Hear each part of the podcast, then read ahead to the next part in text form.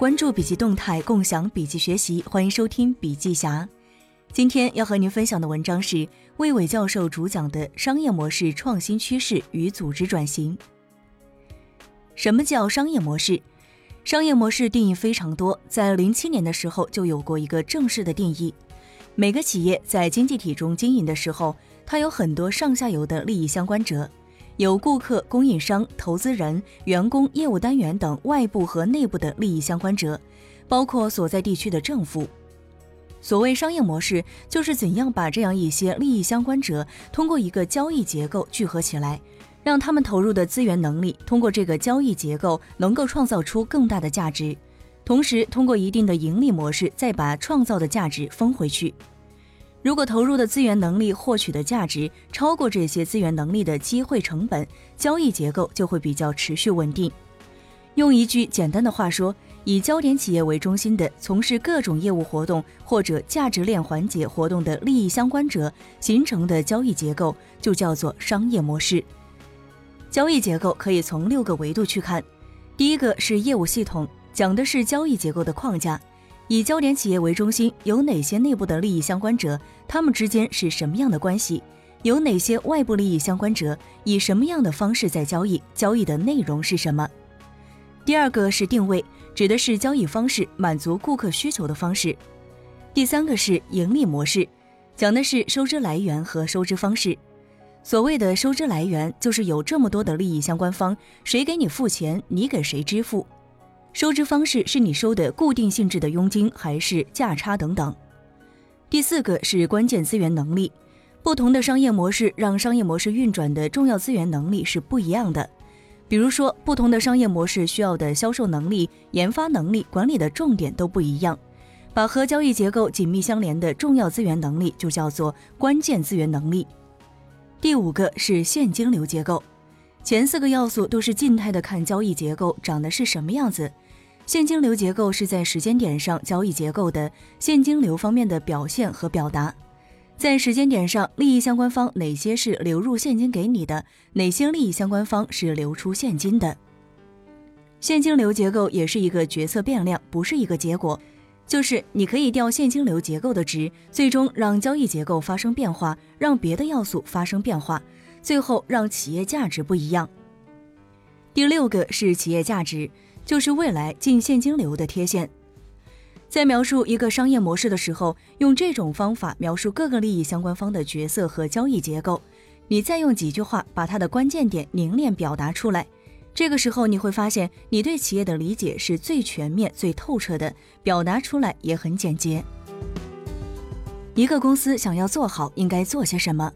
首先要定一个战略，每个公司都有一个发展的目标，比如进入世界五百强，或者是成为一个独角兽企业，都可以是你的战略目标。战略目标定了以后，怎样去实现？是通过开发新产品，还是拓展新的区域市场，开拓新的客户群，还是去搞一体化，上游下游都自己做，还是去做多元化？这些都是不同的战略选择，这些战略选择都可以让你去实现目标。你最后选下来，我通过这几个方法实现我的目标，你的战略就定了。战略定了以后，管理中有一个说法叫做“战略决定组织结构”，组织结构对战略又有约束作用。如果你是多元化的战略，你的组织结构就是事业式的或者是矩阵式的；如果你是专业化的战略，就是直线职能式的。管理控制就是各种各样的管理活动的安排，比如销售活动的管理、财务活动的管理等等。企业文化就是一个公司所应该具备的核心价值观以及核心理念。所谓价值观，就是做事情的时候判断是是对还是错，是重要还是不重要，是先做后做的标准，这就叫价值观。核心价值观一般一个公司就三五条，可以内化到企业的方方面面进行管理。质量方面、产品体验方面等等，最后内化到行为和制度，甚至外观形象上，整个企业文化体系就有了。人力资源管理就是为前面这样一些管理活动，比如战略类、组织设计类、管理流程类等管理活动，招聘、培养、激励需要的人力资源，业绩就是战略要实现的目标。就好比要出海打仗，不是先定什么战略、设计组织、管理流程，而是先弄一个舰队出来。是航母舰队群还是舢板舰队群？中星航母动力多大？驱逐舰、护卫队等各自的角色是什么？实际上，这是商业模式。一个舢板舰队群定出来的战略，必然和航母舰队群定出来的战略是不一样的。商业模式的设计和建造，驾驭官兵的管理、定战略、设计组织、人力资源管理，要有各种各样的管理流程，这些都属于战略管理模式干的事儿。所以他们的关系通过这样一个比喻会比较容易理解，但是精准理解还会有距离。大家经常这样看，看多了，商业模式管理的概念就会呈现出来。按照我们的经验，大多数见到的企业经营管理者没有商业模式思维，都是产品思维、顾客思维，没有交易结构的思维。少部分人天生就有，还有一部分人是后天习得的。尤其是在一个公司的商业模式经常要变的时候，商业模式思维越来越重要。以前只要一个公司活着，它就有商业模式，就有交易结构。原来商业模式一旦定了之后，二三十年都不变，所以管理模式只要配合做好就可以了。但是现在商业模式三五年甚至一年就要变一次，在你企业发展的不同阶段也要调整，所以商业模式就成为了一个经常考虑的问题。商业模式设计能力非常重要。商业模式不是设计出来好就好，还要能够建造出来。建造不出来也没用。一旦建造出来，还要运营好它，这就要靠战略管理，也就是组织能力来保障。商业模式与最近一两年又流行的一个概念——生态系统又有什么关系呢？每一个公司都会有一个企业边界，内部利益相关方，比如销售部门从事的业务活动，是一个企业的边界。比如携程有很多外部利益相关方，酒店、景区、航空公司等等。站在携程角度，就有一个以它为中心或者以它为焦点企业的生态系统。流行的语境中，以前感觉一个企业做成平台就能做成很大的意思，现在生态系统好像比平台还要大。但实际上，每个公司都有一个以自己为中心的生态系统，因为它都有上游、中游、中间的合作伙伴等内外部利益相关方。加在一起，实际上就是一个生态系统，所以不是生态系统就是很大，它仅仅是一个客观的中性词，就像企业是一个中性词一样。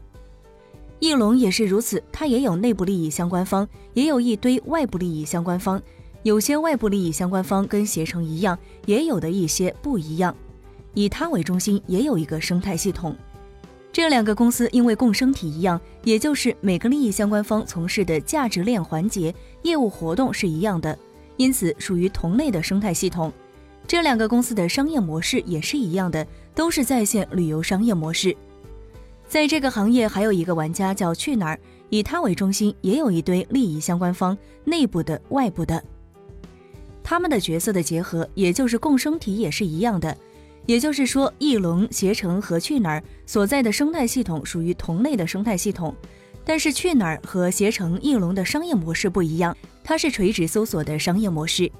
这里面的焦点企业，甚至里面的每一个企业的商业模式可以一样，也可以不一样。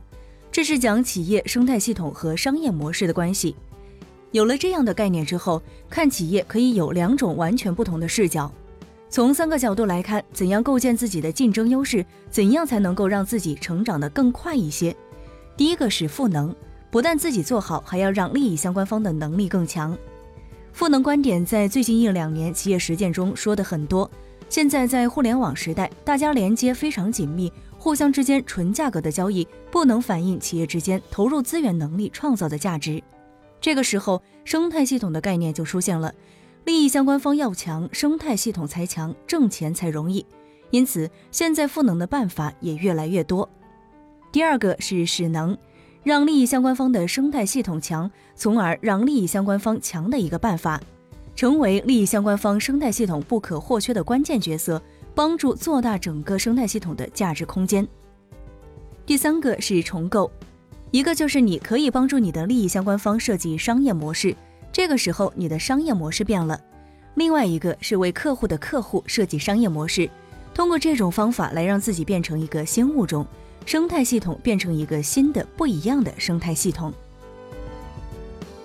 今天的文章分享到这儿，感谢您的收听，下期再会。